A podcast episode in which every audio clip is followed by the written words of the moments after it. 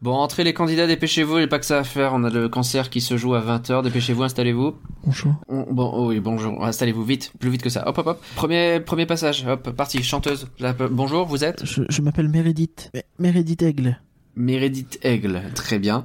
Euh, allez-y, chantez-nous, chantez-nous.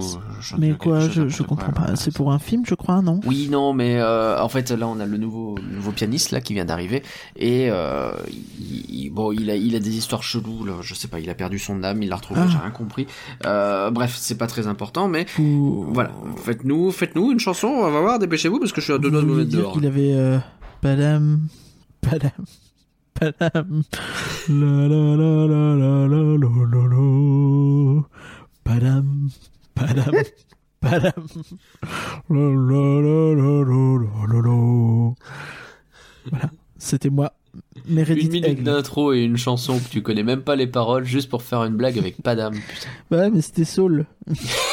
et vous venez d'où Bah de Paname. Allez, c'est bon. J'aimerais être un flan.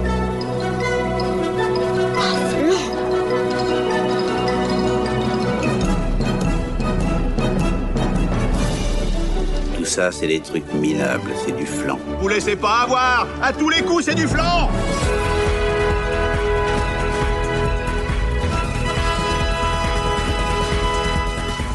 Rien que d'y penser, faut l'animer. Et Parcurien, bonjour, comment vas-tu? Et ben ça va bien, et, euh, et toi? Ça, ça- ça va bien? Bah ça va, on est en plein dans la période la entre période- Noël et le Nouvel An. Le podcast là, il va sortir, je pense, le 31 décembre. Enfin Euh, la fin de 2020, sa mère. C'est clair, c'est pour finir en beauté. C'est une année qui nous a saoulés. Saoulé hum. Euh, bah ouais, aujourd'hui on fait un podcast d'actualité, mine de rien, parce qu'on va parler d'un film qui est sorti il y a quelques jours seulement. hein. Il est sorti le 25 décembre. Soul, le dernier Pixar. On espère que c'était un point final positif à cette année 2020.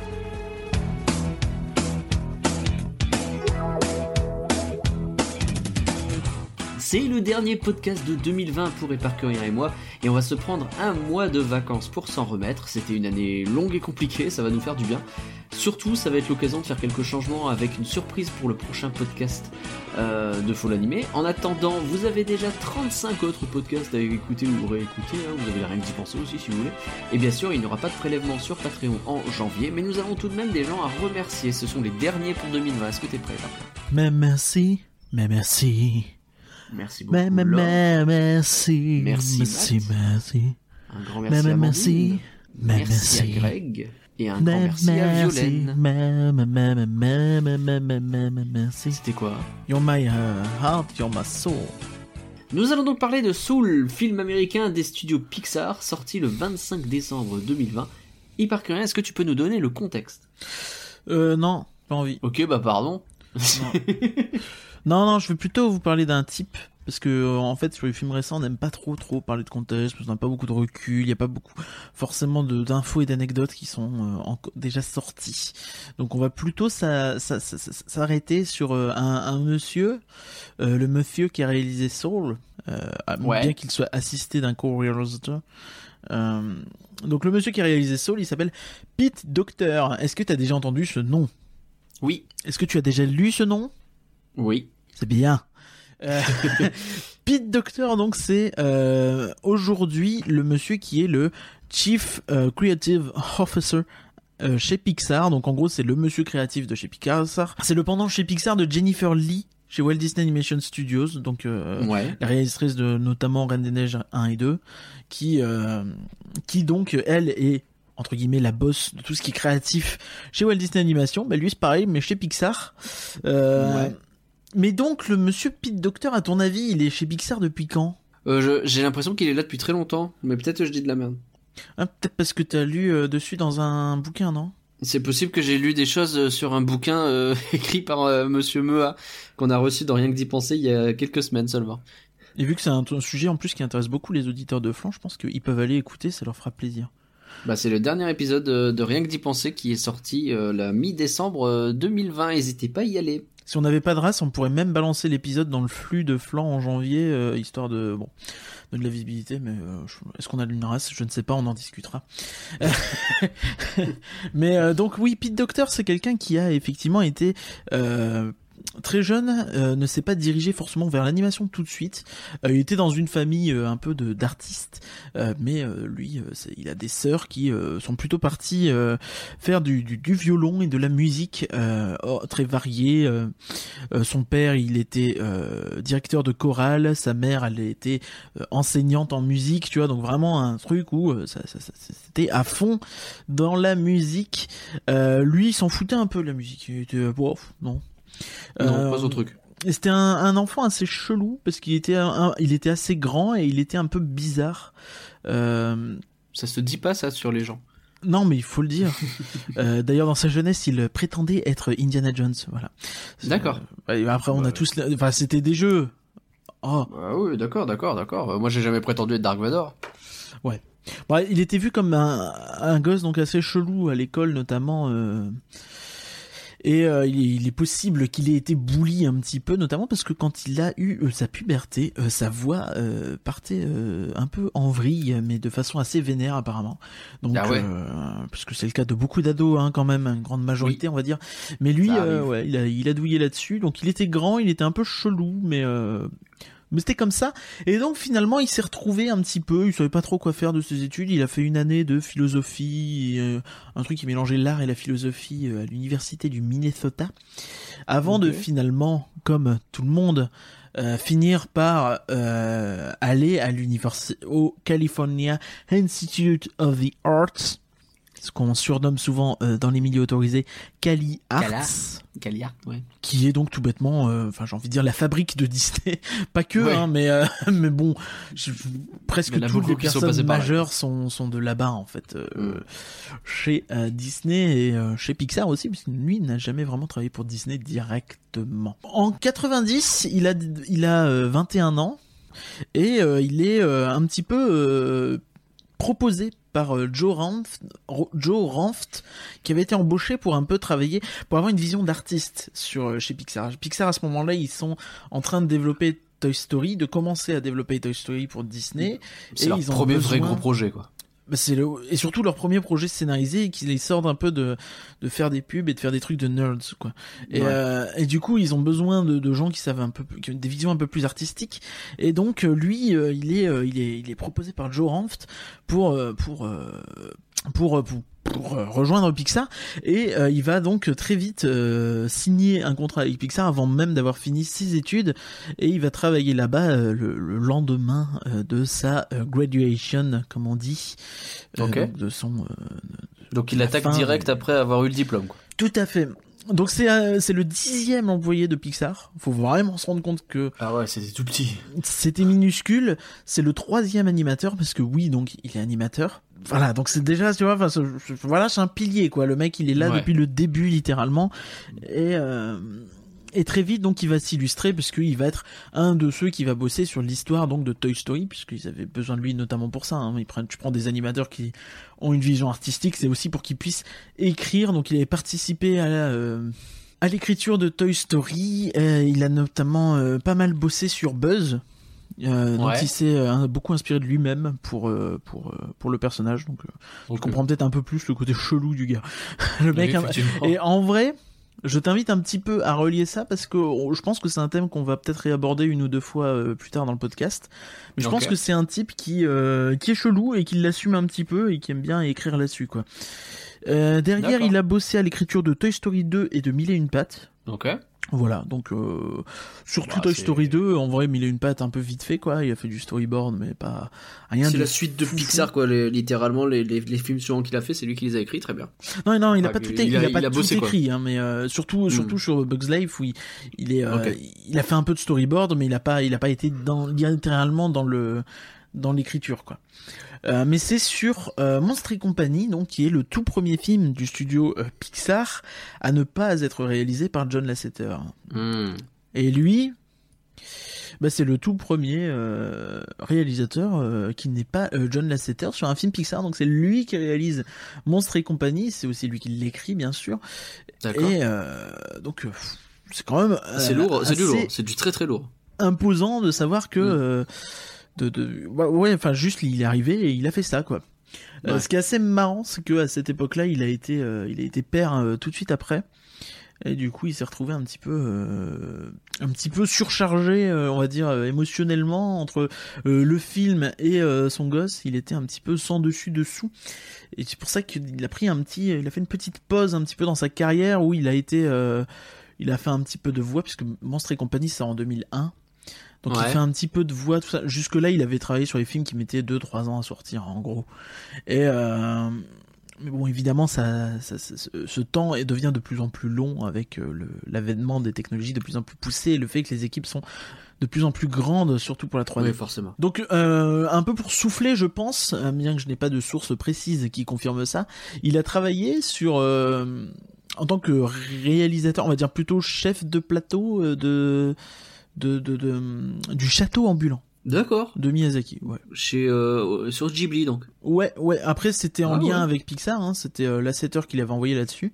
Mais, euh, mais c'est assez marrant de, de, de constater ça, hein, puisque on rappelle hein, pour ceux qui ne qui l'ignorent que Buena Vista, donc la boîte euh, le- de distribution de Disney, distribuait les les Ghibli aux US et d'ailleurs en Europe aussi. hein, Enfin, en vrai, plus ou moins partout dans le monde, hors Asie. Ouais. Donc, euh, T'es en train de dire que Ghibli c'est du Disney? Eh ben, pour certaines personnes, oui, euh, mais pas pour moi. Euh, derrière, il reparticipe assez euh, ardemment à l'écriture de Wally, qu'il ne réalise pas. Euh, parce que lui, il est occupé en fait à réaliser euh, un truc qui s'appelle Là-haut. Euh, Oh, quand il réalise. Là-haut, c'est un carton euh, phénoménal. C'est un film qui était Ouais. vu à l'époque. Je sais pas si tu te souviens, mais le, le diptyque, euh, j'ai envie de dire, euh, Wally, Là-haut, ça a été en mode. euh, Enfin, on est vraiment au pic, je pense Oui. de la suis notoriété voilà, on va dire tout de suite que je dis des mots euh, voilà un peu un peu polémiques. Mais de la notoriété bobo de Pixar. Non mais Je vois ce que tu veux dire. c'est l'époque où c'était très classe de dire oh Pixar, c'est quand même ce qui se fait de mieux. oui c'est ça. Et puis t'avais un côté où euh, bah effectivement bon t'avais Disney d'un côté qui faisait de la merde. Et euh, enfin même s'il commençait à revenir. Et euh, t'avais surtout en fait ce côté où ah oui oui mais Pixar et c'est depuis ce temps-là en fait où c'est resté un petit peu dans le langage euh, de, de gens qui sont pas forcément férus d'animation mais qui vont euh, en parler de temps en temps ou dans des domaines un peu annexes euh, dire c'est beau comme un Pixar ou des trucs comme ça, c'est des expressions Ouais. qui viennent un peu de cette période-là, 2005-2010, où Mm. t'as eu euh, bah, les euh, Nemo, les euh, Ratatouille, Wally, euh, Lao, euh, qui ont été, surtout je pense Wally et Lao, qui ont été, euh, peut-être même Ratatouille aussi d'ailleurs, qui ont été vraiment cette caution un petit peu, oui mais c'est des sujets adultes, oui mais euh, Mm. il y a des thèmes qui font pleurer les adultes et tout. Moi, je considère que c'est pas forcément euh, quelque chose de justifiable en fait, parce que il y a toujours eu des thèmes adultes dans les films d'animation. C'est juste que chez Pixar, à cette époque-là, surtout pour moi, ils avaient cette tendance à faire des passages très adultes dans leurs films et Ouais. derrière à basculer sur des films très euh, beaucoup, plus classiques en fait. Ouais. Hmm. Tu vois, alors Ouais, littéralement le début de Wally qui est un film muet, bah tu vois, enfin. Et derrière, c'est un film beaucoup plus classique. Alors après, Wally reste magnifique, reste tout ça. Il y a, a pas, il y a pas de débat, tu vois. Mais C'est très marquant avec Lao, avec sa fameuse intro qui est. euh, tout à fait. Là-haut, c'est c'est encore plus choquant puisque c'est donc sa, sa, sa- suivante. euh, L'intro, est, c'est, c'est un truc de malade. La, la, la découverte des deux personnages est un truc de malade, et puis d'un seul coup, ça devient une expédition très Indiana Jones, très classique. euh. Ah, tu as l'impression de voir un DreamWorks en fait sur la fin, je trouve. Mais bon, Ouais, je suis d'accord. c'est mon avis. Et euh, et ouais, ouais, donc c'est c'est c'est c'est un petit peu euh, le, le sentiment à l'époque. Et donc là-haut, c'est un petit peu la culmination de tout ça, avec euh, le point culminant plutôt. Et euh, et donc ils ont eu plein de awards hein, assez euh, ouf à l'époque. Genre, euh, oh, je vais le dire en anglais, hein, je vais pas m'emmerder. Hein. Golden Lion Honorary Award for Lifetime Achievement au, Ouais. Veni- au Festival international de Venise. Et euh, donc tu vois, enfin vraiment les trucs en mode, ok, bon bah là c'est bon, vous êtes reconnus comme des artistes avec un grand A. Et, Ouais. euh, et c'est pas, ça dépasse le fait d'avoir des Oscars. Derrière donc 2009, là on voit que les temps de développement des projets quand même ils s'agrandissent pas mal, même s'ils commencent à, à mettre un petit peu les pieds dans la production, qu'à être un peu plus, je pense, euh, dans le dans le conseil d'autres réalisateurs, tout ça sur Rebelle et Monstre euh, Monstre euh, University. Donc bon, Monstre University, tu peux comprendre, c'est une préquelle à son propre film, donc c'est logique qu'il soit un petit peu plus Oui, oui. euh, impliqué dedans, même s'il est pas euh, au scénario. hein. Non, Heureusement. Ouais, bah il aurait fallu parce que ouais. Bon, bref. Et, euh, et donc derrière lui, ce qu'il réalise, c'est vice versa, bien sûr. Euh, vice versa, donc euh, qui réalise et qu'il écrit. Bah, une claque énorme pour moi, hein, en tout cas. Après, on s'en fout un petit peu, c'est pas mal life. Mais, euh, mais, mais, Moi, je pense que c'est une claque pour pas mal de monde, vice versa. oui, je pense qu'il avait fait. Il y a pas de et, faut arrêter avec ça. hein, c'est pas les inconnus ici, merde. Et euh, Ça va Ah, Oh là là. C'est important de le dire. Voilà. Et du coup, oui, oui. Bah, euh, après, à partir de ce moment-là, tu vois, il est vraiment euh, dans pratiquement tous les projets en tant que que euh, conseil et dans le dans l'équipe de direction en fait, parce qu'il est vice vice créatif à ce moment-là en fait, jusqu'au moment où où la 7 heures partira en 2018.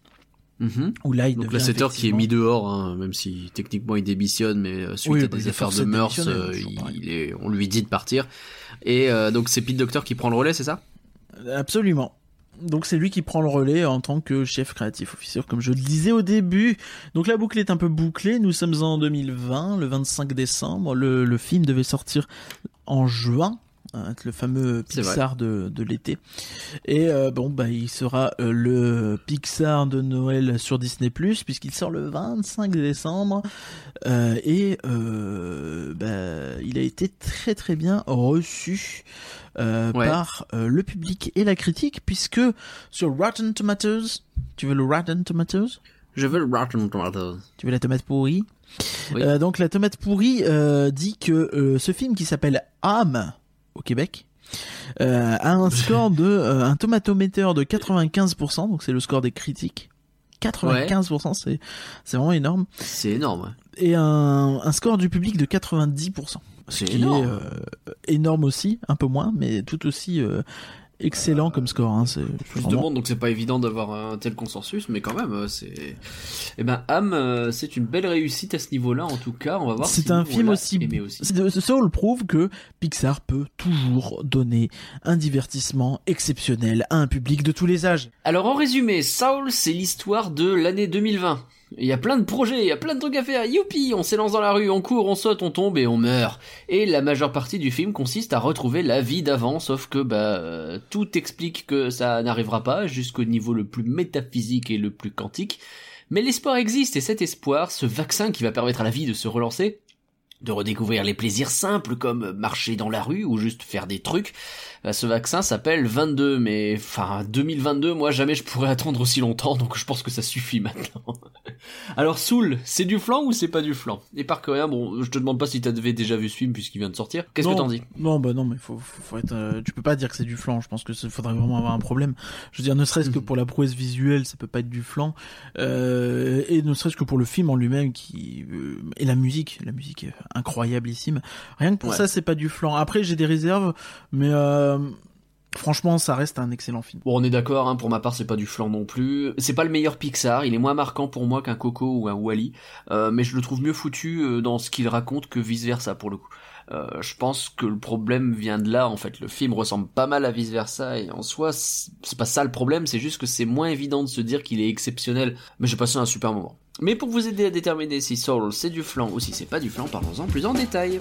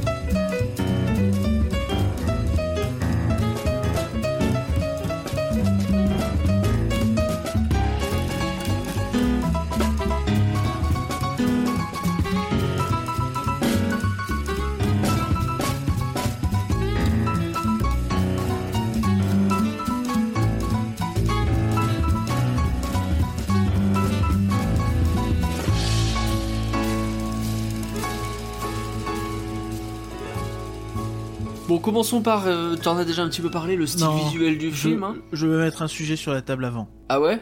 Oui. Je veux parler d'un fait qui est important de marquer, qu'il est important de souligner, qu'il est important de pointer du doigt. Après, on dit si c'est bien ou pas. Mais il est important de souligner quand même que Soul, c'est quand même le premier film d'animation Pixar qui met en avant, qui met en héros une personne noire, et Ouais. qui donc l'a fait mourir au bout de 5 minutes, comme tous les plus vieux clichés de tous les films de merde depuis 40 ans. C'est... C'est pas faux. C'est que... vraiment pas faux. J'ai vu ça, j'ai fait, mais ils sont sérieux? Vraiment En voyant le film, j'ai fait, mais attends, vraiment? C'est limite, quoi. Alors Bah, après, évidemment, c'est beaucoup pitch, plus quoi, que ça. euh, mais- euh, après, moi, je suis un connard, je lis pas les, les scénarios, les synopsis avant le film. Mais, Mais euh, t'as raison. Mais mais mais enfin je trouve ça assez incroyable quoi parce que alors après c'est on peut dire que c'est rigolo parce que justement ça retourne un petit peu ce principe mais euh, mais enfin sur Ouais. le coup c'est c'est un peu étrange comme choix quoi c'est pas le plus évident Je vois ce que tu veux dire.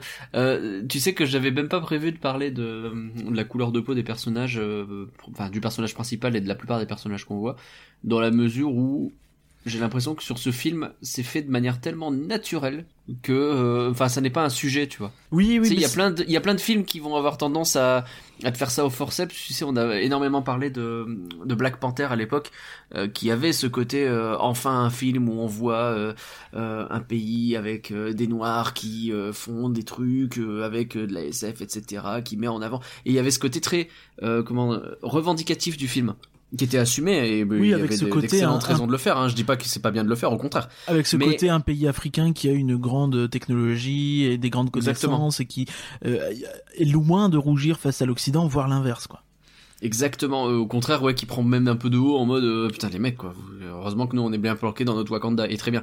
Mais là, ce film en fait, il, il est très différent dans son approche et je trouve ça hyper bien en fait. Euh, c'est que bah ouais, effectivement, le héros il est noir. euh, Il y a plein de personnages qui sont noirs dedans, mais on s'en fout, c'est pas le problème en fait. Et bah c'est, ça n'est jamais un sujet dans le film. Ça Bah- n'est jamais traité ni adressé. Ça n'a pas de raison de l'être en fait. De facto, je te dirais que c'est c'est quand même quelque chose qui est forcément hein, évoqué dans le film, mais ça c'est parce que je suis un connard qui a fait de la sociologie et du coup, euh, enfin vite fait, et euh, et qui du coup va te dire que oui, mais du coup si tu prends des, euh, si tu prends des, des, des- des- que des personnages noirs euh, aux États-Unis vers New York, bon, tu vas te retrouver dans des quartiers spécifiques avec des gens euh, spécifiques qui ont pas forcément le même rythme de vie que si t'avais pris des blancs. Et c'est euh, normal en fait. Et c'est, je trouve plutôt bien qu'ils aient fait ça justement. Bah, Et L'inverse aurait été un problème. pour. C'est là qu'il faut féliciter, c'est qu'il y a eu vraiment cet effort. Euh, d'autant, alors bon, malheureusement, le réalisateur n'est pas noir, mais euh, il, il a quand même fait les efforts qu'il fallait, je pense, pour euh, vraiment euh, se permettre de euh, de, de, de, de, rentrer le plus possible euh, dans, euh, dans cet environnement sans, euh, sans que ce soit un petit peu vu de loin et vu d'un blanc. Tu vois, enfin, C'est pas, c'est pas au chausse-pied, c'est, c'est plutôt bien fait, quoi. Donc, euh, C'est ça.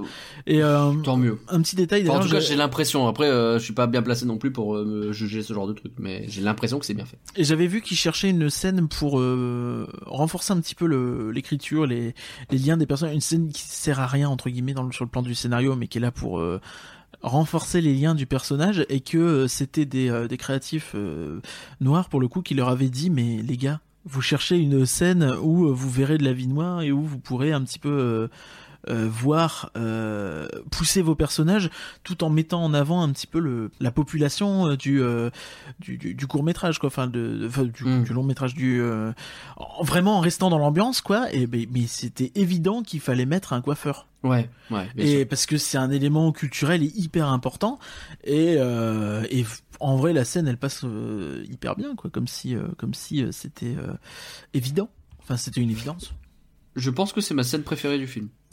Et donc c'est Kemp Powers hein, qui était au scénario. Euh, alors il était pas seul bien sûr puisque Pete Docter écrit aussi notamment, mais euh, il était là et euh, lui pour le coup il est noir. Très bien, bah tant mieux. Et plus il est de gens euh, co-réalisateur, qui représentent normalement. toutes les euh, toute la diversité possible et ça nous permet d'avoir justement des films qui représentent bien ces diversités et ça c'est une bonne chose. Ouais, la scène du coiffeur, c'est ma préférée. Bah, je trouve que ouais elle est vraiment hyper bien foutue, c'est c'est c'est hyper euh, là vraiment tu te sens dans le film en fait. Il y y a un bail d'immersion qui est génial. Et euh, tu vois, c'est un peu là où euh, je vais te donner des points euh, un petit peu plus négatifs sur le film, c'est que moi j'ai adoré tout ça, j'ai adoré toute l'immersion dans ce New York, j'ai adoré toute la musique, j'ai adoré le, le feeling que t'avais sur Terre. Par contre, dès qu'il y a eu un petit peu de fantastique, tout ça dans le film, et en vrai il y en a pas mal, même si toutes les scènes qui sont dans le l'au-delà, enfin pas l'au-delà, mais dans tout le- L'après-vie, l'avant-vie, tout l'avant-vie, ça. tout ouais. ça, elles sont pas forcément mauvaises, mais c'est juste qu'elles m'ont moins porté et euh, que euh, que si tout s'était passé à New York. En fait, j'aurais préféré vraiment que tout se passe à New York, tu vois. Je suis assez d'accord. Ça aurait presque pu faire l'objet d'un film à la Ghost finalement avec Whoopi Goldberg. Euh, ça aurait pas si mal fonctionné quoi. Ouais, je pense. Et du coup, ça fait un peu. euh, Bah, je reviens un petit peu sur ce que je disais tout à l'heure avec euh, avec Wally euh, là-haut, tout ça. Et c'est que du coup, j'ai l'impression que le film est presque compartimenté en deux, avec d'un côté la vie et d'un côté autre chose. Et euh, Pixar, ils font ça à chaque fois, quoi. Enfin, c'est ça devient une formule Ouais. très récurrente avec effectivement, comme tu le disais, des, des des rapprochements qu'on peut faire à vice versa. On est d'accord. Euh, bon, parlons du visuel une bonne fois, comme ça on n'en parle plus. Euh, et effectivement, lui aussi, il est coupé en deux, mais il est coupé en deux sur deux trucs qui sont très très bien, même un peu plus que deux parfois. Euh, bon, New York, c'est stylé. Hein, je suis jamais allé à New York, mais ça me plaît beaucoup. Et C'est incroyable. C'est une ville qu'on a vue souvent. Hein, dans, dans, elle apparaît dans énormément de choses de la la, la culture populaire. Et euh, C'est quand même bah, autre chose que là, c'est Oliver et compagnie, hein, merde. Enfin, dis pas du mal d'Oliver et compagnie, il en prend une gratuitement. non, non, mais c'est quand même autre chose visuellement. Enfin, je veux dire, ça donne envie, la ville, euh, vraiment, t'as envie Ouais, bah, d'y aller. Il y a oui, ça a truc, 30 ans de plus, excuse-moi. Oh, mais laisse-moi vanner, euh, ça, c'est pas méchant. et, euh, et, euh, non, non, vraiment, je trouve que le film, il me, il, transporte en fait. Et il y a, il y a tout un travail sur la lumière, sur les réflexions, tout ça qui est très poussé. euh, tu sens que c'est depuis euh, Toy Story 4, je pense, où il Ah y a bah, eu vraiment beaucoup, de taf là-dessus. euh, le ray tracing dans l'animation existe depuis des années et des années.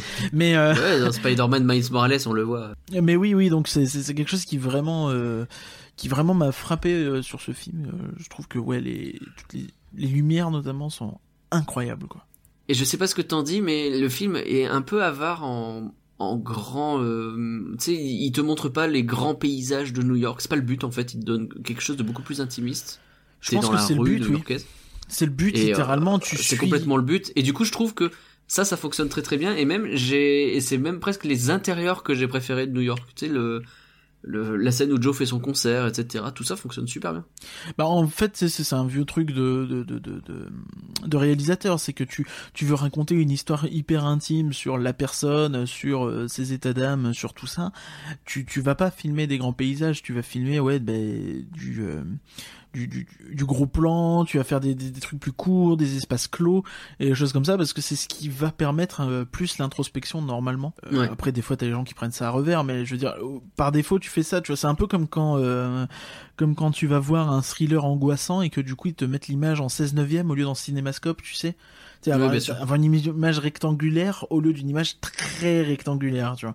C'est Mm. justement c'est pour te donner une impression presque de de resserrement et de, re- de te recentrer sur l'intrigue, sur le sur les trucs stressants et du coup là bah sur la la psyché des personnages. Tout à fait. Et derrière, euh, une fois qu'on a vu New York, bah, c'est là que Pixar fait son Pixar, hein, c'est-à-dire qu'il te crée un autre univers à côté.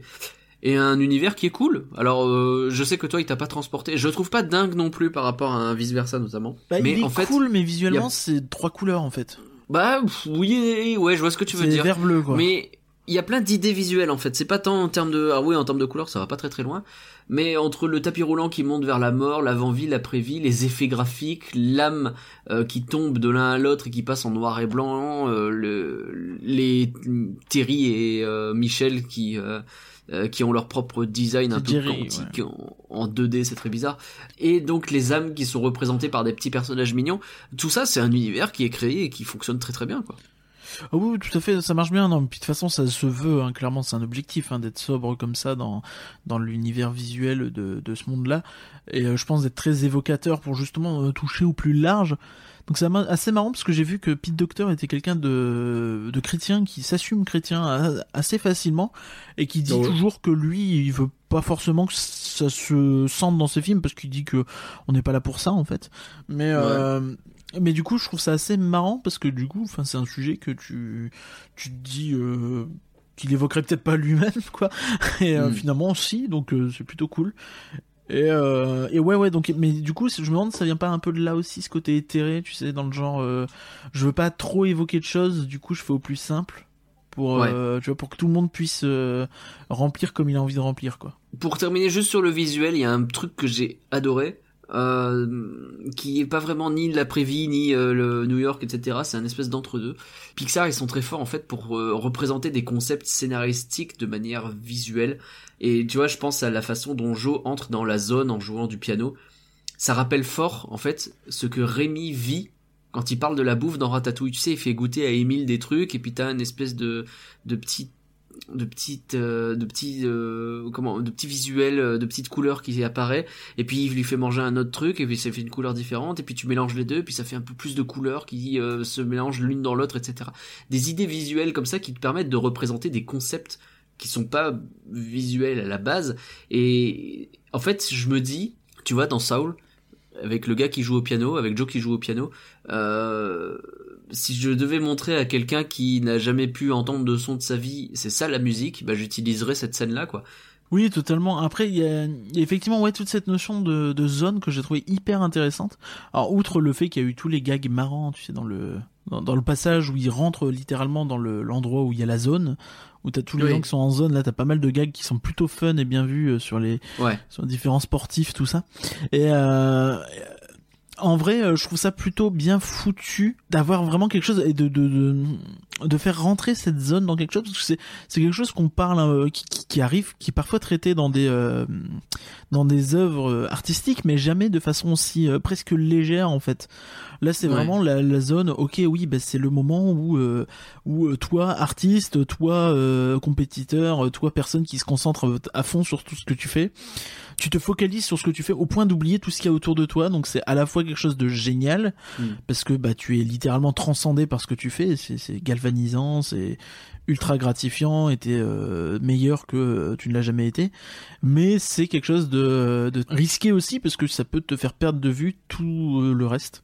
C'est un peu le sujet du film finalement. Et ben complètement. Et c'est alors. Je sais pas si on attaque tout de suite sur ce sujet-là, mais le- la morale et ce qu'essaye de raconter le film, c'est puissant en fait. C'est, euh, je trouve que ça va d'ailleurs beaucoup plus loin que vice versa pour le coup, qui est, euh, je représente ce qui se passe dans la tête des gens et puis j'explique des trucs sur les sentiments. Là, on Ah, est euh, la morale presque- de vice versa, c'est pas ça. La morale de vice versa, c'est qu'il faut accepter ses sentiments, c'est qu'il faut accepter notamment la tristesse pour pouvoir passer à Oui, bien sûr. chose. Bien C'est sûr, mais là je trouve que c'est presque plus philosophique encore ce qui nous est proposé. Euh, tu vois, au tout début, quand j'ai commencé à regarder le film, j'ai écrit une note, j'ai écrit j'aime pas l'idée de, prédestina- de prédestination qu'il y a derrière ce film. C'est un truc que j'ai toujours détesté. Euh, c'est euh, tu sais, il faut que chaque âme trouve sa voie et il faut que Mm. euh, et t'as les tuteurs qui te montrent et ben voilà, toi tu dois pouvoir faire ça et puis alors peut-être que c'est ça, etc. C'est et le film il va à contre-pied de ça. Et, et ça prouve que c'est le contraire qu'il faut faire, donc en vrai ça va. Mais tu vois, le- moi les bails de euh, ah, euh, j'avais vu ça dans, dans, dans un reportage, je crois. Ah, le gamin là, euh, il joue au tennis depuis qu'il a 4 ans. Et puis bah en fait ouais ses parents ils avaient tenté de faire du tennis donc ils l'ont inscrit au tennis aussi parce que eux ils aiment bien le tennis. Et puis bah si tu demandes au gamin il va te dire oui j'adore le tennis. Euh, oui d'accord mais tu connais que ça en fait. Donc euh, sans doute je suis pas en train de dire qu'il faut qu'il arrête de jouer au tennis, il fait ce qu'il veut. Mais le film montre, je trouve que l'important c'est pas de trouver la passion qui te définit mais plutôt bah, vivre au-delà de cette passion, trouver d'autres choses. Et euh, donc finalement j'aime beaucoup le message du film. C'est le tout, tout ça pour dire qu'au début je pensais que le message allait me saouler et en fait non pas du tout. Pour une fois, tu n'as pas compris un film Pixar dès la troisième minute? bah ouais. C'est euh, incroyable. C'est vrai que ouais, le, le twist en tout cas je l'ai pas vu venir. Non, c'est vrai que c'est plutôt bien foutu sur ce plan-là. Euh, après, Je me euh, demande si c'est même pas presque de l'auto-parodie, excuse-moi. Tu sais, en mode euh, d'habitude on te donne les concepts dès le départ et puis là bah, on te l'a donné dès le départ mais pour mieux te le tordre, ce qu'ils font pas d'habitude justement. non, je pense pas que tu ce soit ça. Enfin, tu, je, je suis pas d'accord avec ça. trop. Je trouve que c'est, déjà c'est une suranalyse déjà de dire ça. Mais euh, mais c'est mon avis. Après, euh, après tu vois, effectivement, ouais, la morale elle est intéressante. Elle, est- elle a cette idée. enfin, ça dépend quelle morale en fait tu, tu parles. Enfin, celle dont tu parles, elle est intéressante. Je pense après que la morale du film, c'est littéralement oui, euh, n'hésitez pas à prendre une passion. Oui, c'est beau d'être à fond dedans, mais euh, faut aussi parfois prendre du recul et se rendre compte que bah Ouais. non, littéralement euh, faire de toute ta vie cette passion n'est peut-être pas le truc le plus sain ever et, euh, et ça c'est effectivement aussi très important euh, à dire après euh, après ça me c'est une super morale, mais je t'avoue qu'elle m'a pas ému du tout, et je ne saurais pas te dire pourquoi spécifiquement. Mais euh, il y a un moment où je suis un peu sorti du film, je suis jamais Ouais. re-rentré dedans. Pourtant, je l'ai adoré, tu vois, mais enfin, je, Ouais, je veux dire, j'ai pas de raison objective de, de ne pas aimer ce film, mais il y a un moment où je suis un peu sorti. Voilà, j'ai jamais réussi derrière à effectivement bah, re-rentrer parce que euh, je sais pas, j'ai- en fait, j'ai j'ai peut-être eu un moment cette impression que justement ils avaient critiqué le fait que euh, t'es des gens qui soient à fond dans leur truc, ce qui évidemment ils allaient pas faire parce que bah, déjà euh, par défaut, enfin, c'est des mecs qui bossent Ça, dans c'est puis c'est des mecs qui bossent dans un studio, des, des, des mecs, des femmes qui bossent dans un studio d'animation, donc euh, autant te dire que ils savent ce que c'est, je pense, que de faire des heures sup pour leur Moi, je passion. pensais justement que c'était presque un film des animateurs qui parlent d'eux-mêmes, quoi. Oui, oui, mais c'est ça. Mais à un moment, ils te, ils te disent limite l'inverse en fait très vite. Tu sais, quand t'as euh, Joe qui a sa révélation que ah mais entre guillemets j'ai foutu ma vie en l'air. Bon, je, je, je caricature de fou, mais euh, tu sais à, à ce moment-là le film prend 15-20 minutes où c'est un petit peu en mode euh, ah ouais faut pas Non, aller trop à fond dans tes trucs, c'est Mm. pas bien. Euh, tu sais, il culpabilise à mort et tout. Il dit ouais, le piano, peut-être que j'aurais pas dû, peut-être que j'aurais dû rester euh, prof, tout ça. Et euh, ça, je l'ai trouvé un petit peu, euh, ouais, j'ai pas aimé sur le coup. Après, derrière, ça va. Derrière, ça. Le message il est plus global que ça. Je pense en fait, je vois ce que tu ressens dans le sens où moi-même j'ai pas été hyper touché par ça, mais il y a un côté vertigineux dans la morale, dans le, côté. Je pense que c'est un film qui peut faire prendre du recul à beaucoup de personnes. Tu sais, un film qui va résonner avec beaucoup de monde. T'as des gens qui ont des passions et qui vont se sentir concernés, des gens qui bah peut-être vont réfléchir à ce qu'ils ont vu, qui vont peut-être s'apercevoir, qui doivent prendre un peu de recul donc sur ce qu'ils font de leur vie, ou peut-être pas justement. Le message c'est pas tant que avoir une passion c'est hein, c'est pas ça. Et ça juge pas les passions, c'est juste faut pas gâcher sa vie à cause euh, de ce qui est censé être une passion. Et euh, Faut pas s'obséder, en fait, tout bêtement. c'est ça, ça me semble être un message de- compliqué pour juste en arriver à vie au jour le jour, connard. Mais je sais pas si c'est simpliste de réduire à ça, peut-être. Je, moi, je pense pas que ce soit vraiment ça, mais euh, mais ouais, il y a un côté assez amusant et il y avait aussi ce côté euh, assez étonnant euh, que je pense que tu veux évoquer aussi à un moment, c'est cette fin hyper abrupte. Alors, on peut parler de la fin maintenant si tu veux, effectivement. Euh, elle est abrupte et moi je me dis, mais elle m'a pas beaucoup plu la fin, honnêtement. Elle arrive trop Je- d'un coup, peut-être trop, vraiment trop abrupte? Alors, j'ai pas de problème avec le fait de n'avoir aucune idée de ce que 22 va faire de sa vie. Non, ça c'est normal. Ça c'est très très bien au contraire. C'est justement la vie commence pour 22 et elle va découvrir ce qu'elle veut faire et c'est très très bien comme ça. Par contre, j'aurais préféré que Joe meure en fait. Ah, c'est ouais. c'est ce qui est ce qui est pas gentil de ma part. Je- J'en ai conscience. Je Mais le fait de dire ça. bah finalement il se réveille lui aussi et puis lui aussi il retourne dans sa vie et on va pas savoir. Le fait qu'on sache pas, là aussi ça a une logique. Mais en fait comme mais enfin, en pour même moi temps, ça a pas de sens que sa vie reprenne. à la fois on sait pas et à la fois il y a eu ce cette scène euh, après le concert qui est un peu étrange où il te dit ah ouais c'était génial mais bon tu vois enfin Oui, c'est oh, vrai. pourquoi en fait? Je, je trouve ça pas hyper euh, limpide en fait sur euh, là où ils veulent en venir avec ça quoi c'est que Finalement ma passion j'en veux plus, on sait pas trop. Qu'est-ce que qu'est-ce que vous voulez dire? Genre ok il, euh, ça lui a ouvert les yeux sur euh, oui il y a pas que la passion mais mais quand même enfin je ça, ça fait un peu euh, non bah c'était un rêve à la con finalement enfin limite euh, limite Un peu, tu- ouais. limite tu- le film en ne te le disant pas euh, te dit presque ah à la fin il va redevenir prof en fait il va Bah, accepter le job de prof à plein temps parce que bah euh, en fait c'est montré d'une façon où bah ça paraît plausible de fou et euh, finalement tu Alors que le film a l'air de dire qu'être prof c'est tout pourri hein, en passant. Bah, alors moi pas j'ai- envie. j'ai trouvé ça assez amusant, c'est que euh, c'est ce que je t'avais évoqué tout à l'heure quand on parlait de la personnalité de Pete Docter, c'est que pour moi je pense que là encore on est sur un personnage qui est clairement un, un chelou. Littéralement, Joe c'est Oui. quelqu'un de chelou euh, qui est bizarre Il dans hyper communauté. chelou. Tu vois que euh, dans son salon de coiffure, il se fait un petit peu vanner euh, sur ah non mais t'es bizarre quoi. Enfin, pense à autre chose qu'à la musique, euh, tout ça. Et, euh, et tu sens que littéralement, enfin, tu sens que c'est Pete Docter. Oui, oui, bien sûr. Tu, il Ouais, y, y a beaucoup dans ce de- personnage qui, là-dedans. qui paraît assez énorme, je pense. Et il l'avait déjà fait pas mal sur euh, là-haut, notamment sur Buzz l'éclair. Mais sur là-haut, il disait que oui, bah c'était son rapport euh, avec le le reste des gens, le fait de vouloir euh, s'exiler loin, d'être tranquille. C'était quelque chose que lui aussi avait beaucoup beaucoup ressenti.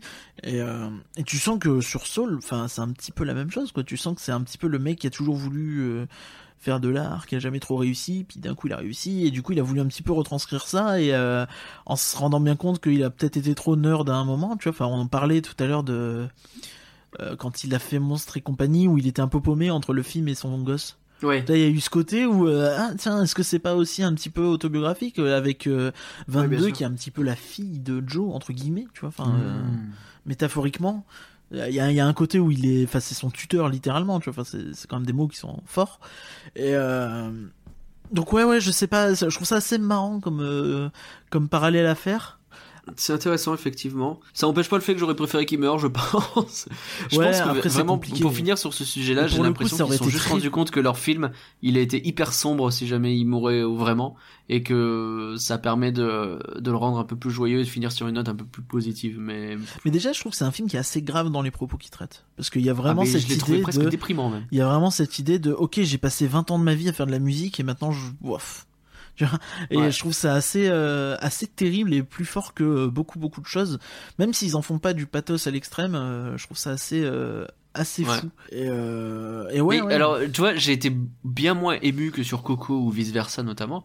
Mais euh, mais ouais, j'ai trouvé le film beaucoup plus. Ouais, il fout le cafard. Il m'a filé le cafard ce film. Ouais, ouais, je pense que c'est un film vraiment intéressant et important euh, dans ce qu'il dit arti- c'est- Mm. et aussi sur le plan artistique. Mais, euh, mais ouais, ouais, pareil, c'est- c'est c'est pas un film qui m'a bouleversé vraiment. Quoi. Je Enfin, pense que c'est pas un film euh, qu'il fallait sortir. Alors ils avaient prévu de le sortir en été, hein, mais je pense qu'à Noël, en pleine digestion de bûche, euh, c'est pas le mood dans lequel t'as envie d'être forcément. En tout cas, dans mon cas, ça m'a, je sais pas, j'étais pas, Ouais, après, après il y a aussi. ça m'a pas gâché le film, hein, je l'ai adoré, mais bon. Après, c'est aussi toujours un petit peu bizarre. euh, Enfin, euh, de fait, on sait que c'est un film qui était prévu pour le cinéma. Donc t'as toujours un Ouais. petit peu ton Oui, cerveau oui. qui va te dire, ok, c'est un film que j'aurais dû voir en salle, et c'est toujours quelque chose qui va jouer dans ton expérience, puisque tu vas forcément, euh, ça rentre forcément en compte, même si c'est indirect et si tu t'en rends pas compte, ça va forcément euh, jouer dans, dans, dans ton approche. Mais euh, mais ouais ouais du coup c'est c'est vrai que ça fait beaucoup beaucoup de choses un peu déprimantes. Euh, en plus t'as t'as t'as cette fin cette post générique où il te dit ah vous pouvez quitter la salle maintenant. Je fais bah j'aimerais bien tu vois. Je- Ah oui, c'est vrai. C'est vrai que t'as un post générique où tu te fais engueuler en te disant sortez de la salle de cinéma. Mais les gars, il est pas sorti aussi. Ils auraient dû le retirer, je pense, ce post générique. ouais parce que c'est c'est- ça ça fout la cafard. pour le coup, euh... bah non, Non. gardez-le pas celui-là, c'est dommage. S'il vous plaît. Mais, euh, C'était vraiment, en plus c'est 3 secondes quoi, c'est même pas une vraie scène. Oui c'est oui non c'est un petit euh, un petit euh, snippet. Mais euh, mais oui oui c'est ouais. Après au-delà de une- ça. Vas-y, vas-y. Non toi. Ok, moi. non, euh, je, je, je, me, je me posais une question sur le fait, est-ce que c'est un film vraiment pour les enfants? J'ai l'impression qu'il est trop compliqué. Mais j'ai pas d'enfant sous la main donc je, peux Oui, pas j'entends bien, mais tu sais, tu vois ce que je veux dire? Genre, Ouais, il passe ouais, par ouais, énormément compliqué. de symboles. Alors oui, à la fin, tu peux résumer ça à c'est l'histoire d'un héros qui se retrouve dans un chat et d'un petit personnage qui le remplace, etc. Et puis en fait, il meurt, mais en fait non. Mais toutes les idées, tu sais, sur l'âme, le sens de la vie, euh, tout passe par des symboles. Tu sais, le concept des âmes perdues qui est juste à côté de la zone, c'est une idée formidable de se dire si t'es dans la zone, en fait, t'es tout à côté des âmes qui sont perdues et en fait, ça représente le fait que si tu te perds trop dans ta passion, et ben tu vas devenir obsédé par ça et ne plus vivre. Non, mais c'est vrai que c'est des très, très concepts bien. qui sont assez Mais compliqués wow. pour des pour des enfants. Après, mais encore une fois, c'est ce que fait Pixar hein, d'habitude, et je trouve que c'est un presque un défaut qu'ils ont, c'est que contrairement à Disney par exemple, qui va plus euh, essayer de mixer les deux messages en euh, en cachant un peu le message adulte derrière euh, sur des métaphores, sur des trucs, euh, Pixar a cette tendance à être un peu plus in your face sur ces messages, moins euh, je vais me faire défoncer. Moins euh, subtil, je vais me faire défoncer. et, mais et, et donc à, à assez euh, démarquer la partie adulte et la partie enfant. Tu vois, on parlait sur là-haut de euh, du prologue qui est archi déprimant, qui est archi adulte et qui s'adresse pas du tout à un enfant, ça va pas lui parler. Et euh, et derrière de ce côté film DreamWorks euh, à la con avec un chien qui parle et qui fait des blagues. Et, Mmh, bah, c'est vrai. T'as ça. Et là ici, bah, je, je pense que l'idée a été de faire ça, mais avec les deux personnages. C'est-à-dire que c'est 22 en fait l'enfant. Et 22 le, Oui. le personnage qui va plaire aux enfants. Et toutes les scènes où il y a 22, euh, ça va être marrant parce qu'il va y avoir des blagues, il va y avoir des trucs. Et du coup les enfants vont kiffer. Par contre, ouais, l'histoire de Joe, je pense que pff, compliqué quoi. Oui. Et, euh, Bah du coup, ouais, oui, c'est un petit peu piger ce le- qu'elle dit, quoi, mais. Et un tu vois, petit- tu parles de 22, mais t'as raison, en fait, moi, pour, je l'ai presque vu comme un personnage fonction. C'est terrible, c'est le deuxième personnage du film. Mais- Elle est, elle est là pour que Joe découvre des trucs, mais à quoi elle sert en vrai, à part faire des blagues, etc. Parce que, Bah, elle a sa- à la après, fin, elle, elle- se oh, révolte. Je, suis pas d'accord avec toi. sa révolte, je la trouve hyper forcée. elle a quand même sa propre histoire à elle qui est oui bah on veut à tout prix que je sois bon dans un truc mais franchement moi il y a rien qui me dit Et euh, je pense que c'est quand même un message qui est assez fort aussi à, à, à envoyer, notamment aux vrai. enfants, et qui est vachement intéressant. Et euh, donc je suis pas d'accord sur le fait que tu dises que ce soit que un personnage fonction. J'ai pas trouvé euh, que c'était le cas. trop dur. ouais. Par contre, ouais, j'ai trouvé que euh, ouais sur cette histoire de adulte enfant, en fait là où je voulais en venir, c'est que sur euh, Wally tout ça, euh, là-haut, les, les passages adultes, c'est généralement 10 à 20% du film. Oh, et le reste c'est euh, Ouais. peut-être pas 10 à 20%, mais euh, on va dire 30-40% max, grand maximum. ouais, ouais, je et là, c'est l'inverse, quoi. Mm. C'est 70% de l'adulte et euh, enfin et 30-40% pour les pour les pour les mômes. Donc Mais il y a beaucoup de séquences où il y a pas de 22 quoi. Il y a- Elle disparaît, elle est pas là au début, elle disparaît à la fin. euh, Oui, c'est ça. Donc c'est euh, Mm. ouais. C'est, je pense que effectivement c'est un film qui va pas forcément être facile d'approche pour les enfants. Par contre, ça peut être le genre de film euh, géniaux pour les parents euh, qui aiment s'investir dans ce que regardent leurs enfants et en discuter avec eux derrière. Ouais, c'est vrai. C'est Ah bah euh, oui, clairement un film ça, qui c'est- peut, qui invite à Faut, la faut kiffer. De toute façon, après, c'est toujours ce qu'il faut faire avec vos enfants. On le rappelle, hein. Ne mettez pas vos enfants devant la télé, euh, voilà. Enfin, vous Mm. pouvez si vous n'avez pas le choix, mais euh, essayez toujours, dans la mesure du possible, de discuter avec eux des films pour qu'ils en tirent les bons messages. Et euh, puis ça crée du lien en plus, c'est cool. Parce que sinon on se retrouve avec des trucs qu'on n'a pas forcément compris et on grandit en étant con. Voilà. C'est pas tout à fait ce que je voulais dire.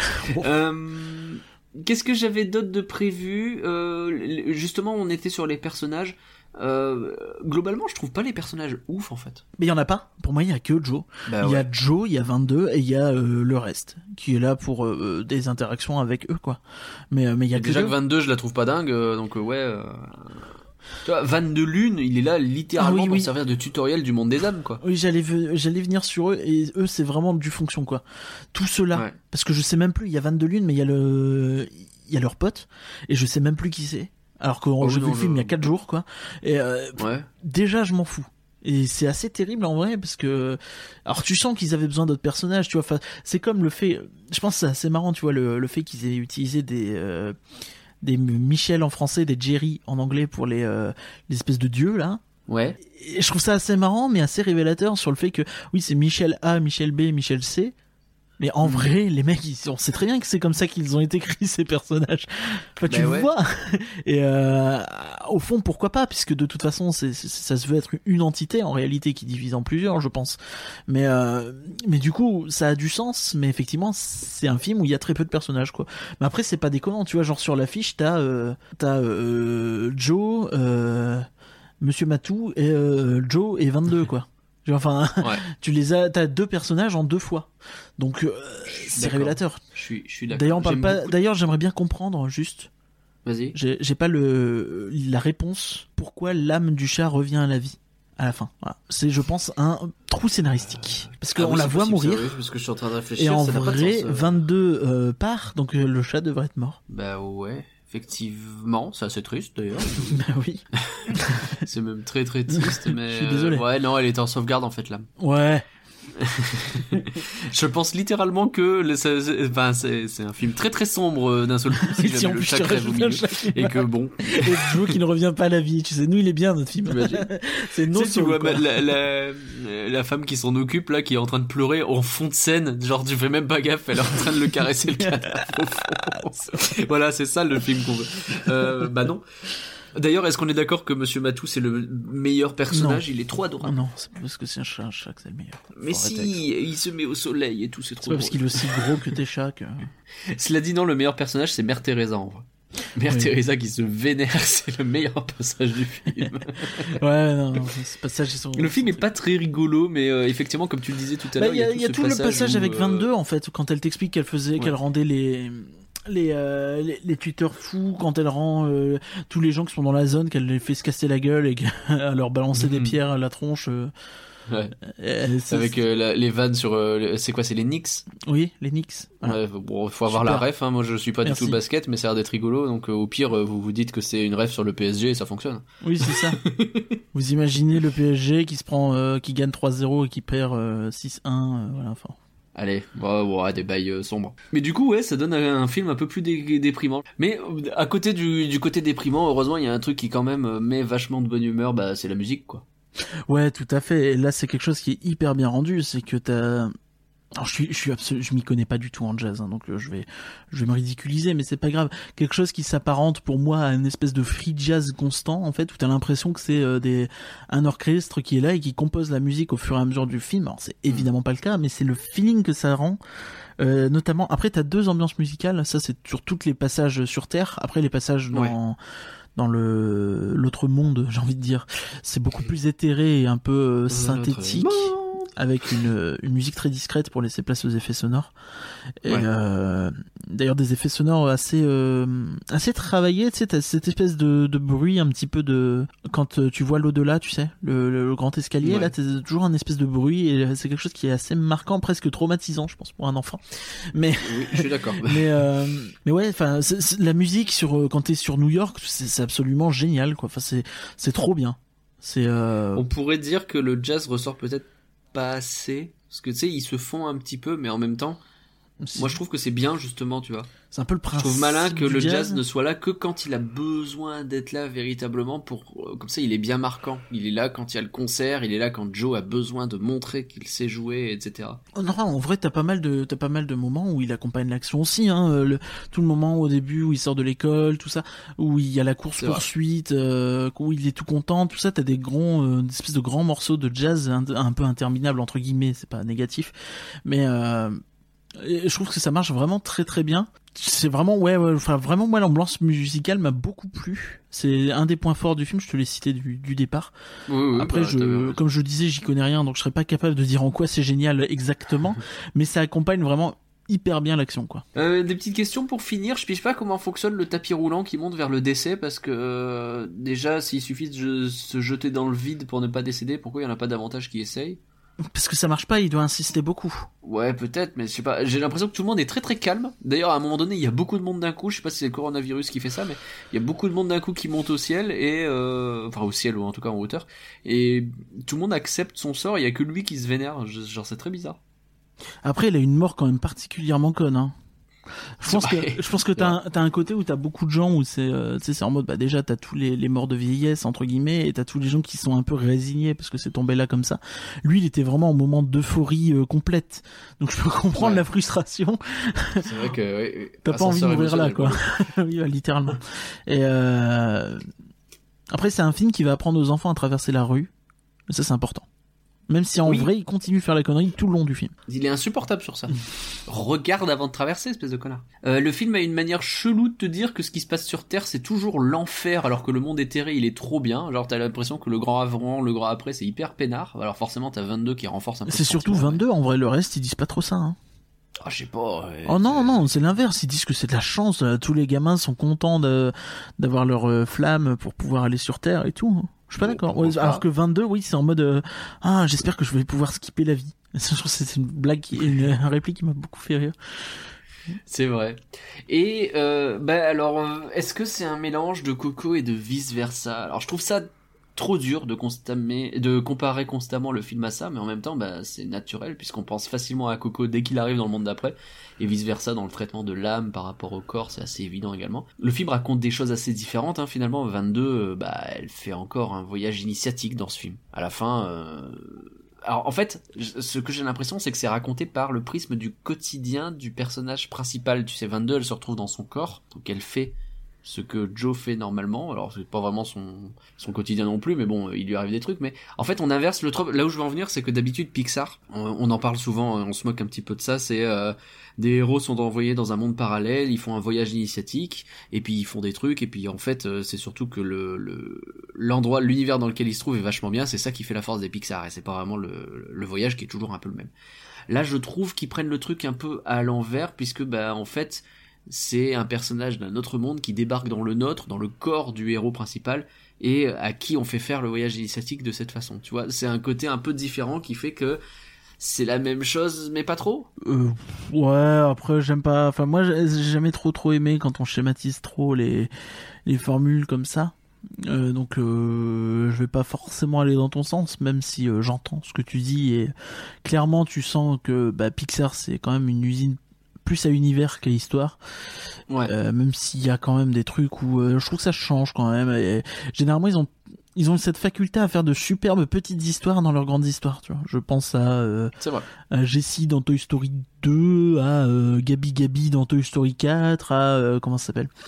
C'est la même histoire, c'est dommage. un peu. Le, le petit vieux dans Toy dans dans Coco qui qui disparaît. Ah oui, oui. Donc pareil, oui, tu je vois, vois ce que tu veux il y a des trucs comme ça qui sont vraiment marquants, mais souvent c'est dans des petites histoires et pas dans la grande histoire du film où effectivement l'aventure entre guillemets a tendance à être assez convenue. Et euh, bah là encore une fois elle l'est un peu quoi même si euh, de manière différente il y a ce côté vraiment où il se rebelle contre la mort qui est quand même assez fort. Je trouve qu'il y a un élément quand même important que tu peux pas euh, tu peux pas simplement dire euh, il était dans un autre monde je trouve que c'est un peu réducteur. Et, euh, et derrière ouais euh, il y, a, il y a ça. Après euh, ouais. Je, bah, c'est pas une réponse à ce que tu disais, juste je dis autre chose dessus.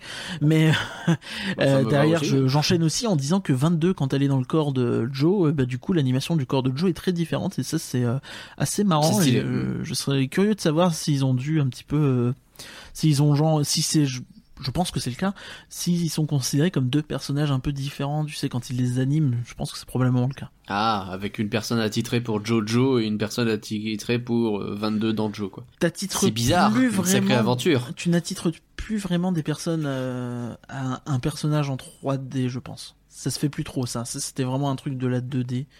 Aujourd'hui, les gens, tu leur Ok, attitres je des plans plus Je qu'autre sais pas, chose, en ils fait. avaient l'air de dire. Ah oui, c'est peut-être par scène plutôt que par euh, ouais, personnage. plutôt, ouais. Je sais pas parce que dans le making of de Frozen 2, ils avaient l'air de montrer l'inverse avec des gens qui étaient spécialisés sur Radna ou Elsa. Non, non, justement, ils montraient des scènes différentes. Et t'avais quelqu'un qui avait animé du, euh, qui avait animé Anna et qui pouvait se retrouver à animer euh, Sven ou. euh. Non, mais t'as pas un superviseur à chaque fois des personnages? Alors, tu vas avoir des superviseurs, mais ça c'est logique. D'accord. Bon. Ça c'est, Ah, bah, enfin, je veux dire évidemment, tu vois. Enfin, Ah bah ça ne l'était pas à une époque. Et par contre, est-ce que tu as d'autres choses à dire sur Soul? Euh, j'ai pas grand chose à dire d'autre sur Soul. Euh, bon, bah ça a cartonné. Donc côté critique, on va lire un petit peu des euh, ce qu'on attend. Hein, j'ai envie de dire les trucs. On les attend, on les connaît. Non, j'ai pas envie de lire ce que euh, ce qu'a écrit euh, CNews.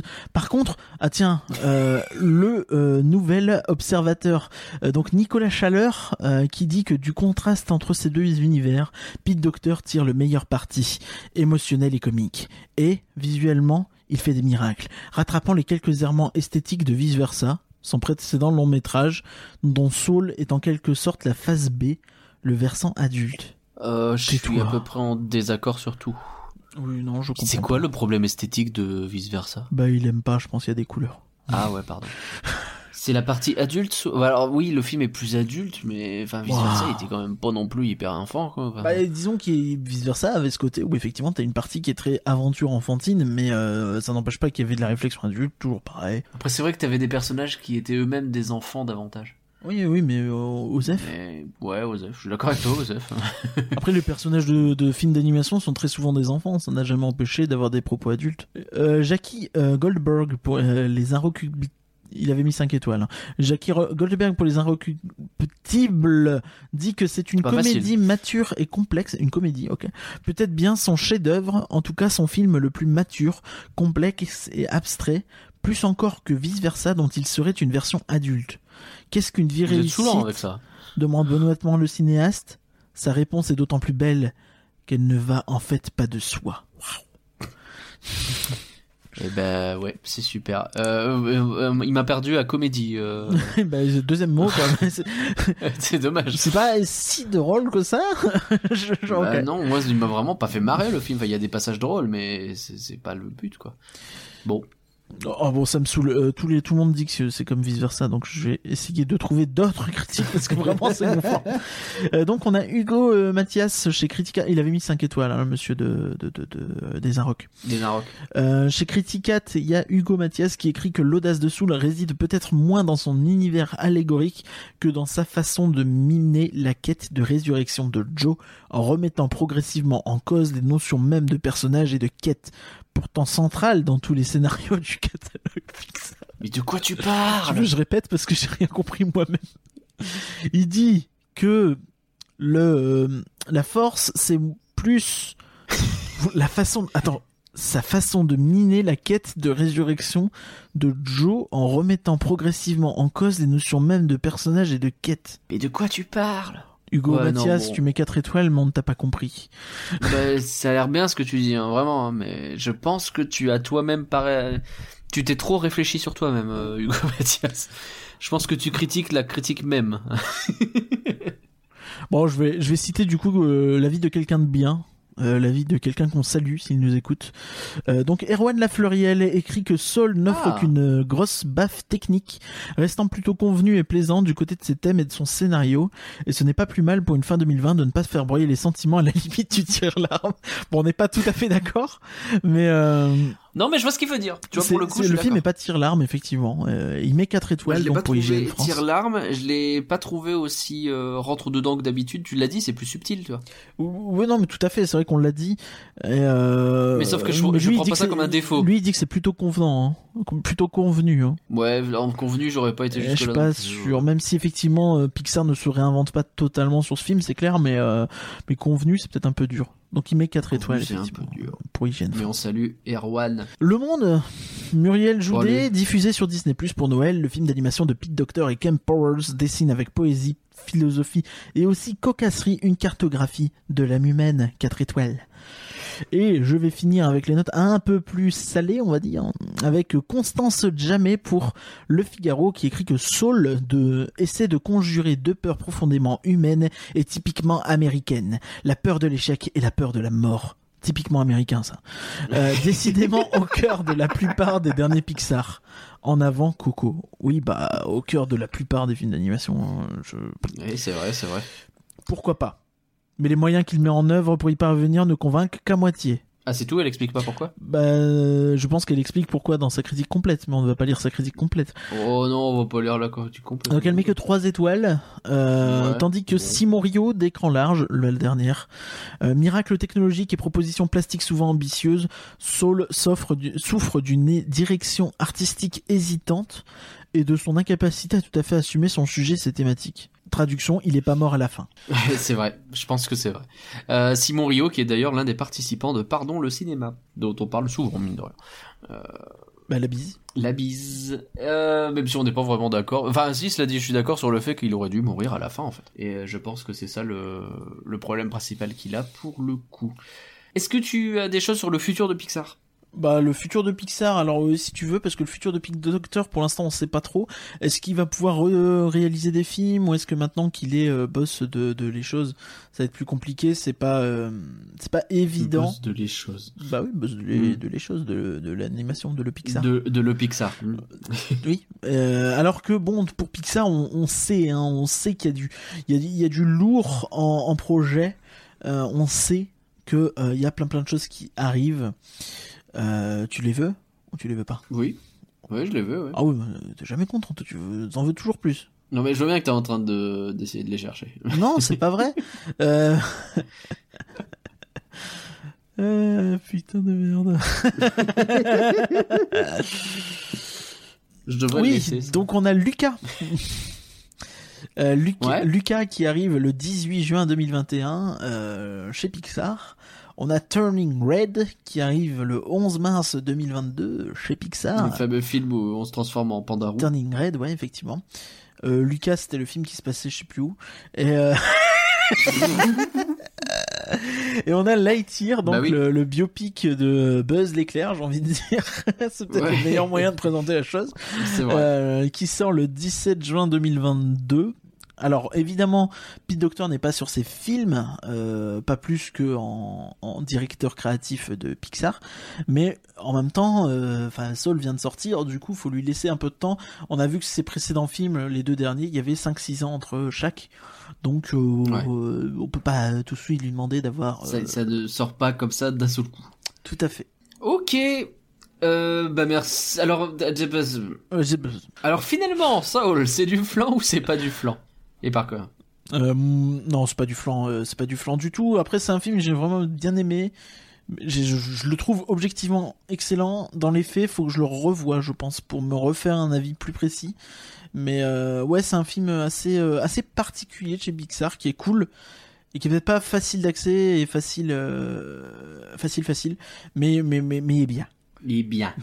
Et pour moi, ce pot du flan, il est magnifique et euh, il est pas, c'est pas le meilleur effectivement, mais il est magnifique. Et pour vous, chers auditeurs qui écoutez le podcast. Soul, c'est du flan ou c'est pas du flan Venez nous le dire sur le Twitter @folanimé et on peut continuer la discussion ensemble sur discord.folanimé.com. Comme Merci encore de nous avoir, euh, merci encore de nous avoir suivis pendant toute cette année 2020. Euh, nous avons hélas eu moins d'invités que nous l'aurions voulu. Il a fallu gérer avec les confinements et tout ça. Mais vous êtes toujours là et toujours nombreux. Ça fait hyper plaisir. Il n'y aura donc pas de flan en janvier, car nous prenons un repos, je pense, bien mérité. On Ouais, se mais va y avoir du en 2021 par contre. le 11 février avec au moins une surprise. Au moins. Au moins. N'hésitez pas en tout cas à partager ce podcast à vos potes, car un flan partagé, c'est un flan sous le soleil. Sous le soleil Ok. Non Bah, Écoute, il fait- j'ai froid. Merci encore et par rien. Euh, bah, merci à toi. euh, pour cette belle année, cette belle année ennemie de flan. Merci à tous. Très bon réveillon de la Saint-Sylvestre si vous nous écoutez en 2020 et je ne dis pas bonne année tout de suite parce que ça porte malheur et qu'on n'a vraiment pas besoin de se Ah porter ouais, non, malheur. la merde. Euh, On va voilà, on va tranquillement finir l'année, on en reparle, on en reparle plus tard. Rendez-vous en 2021 tout le monde et bye. Au revoir.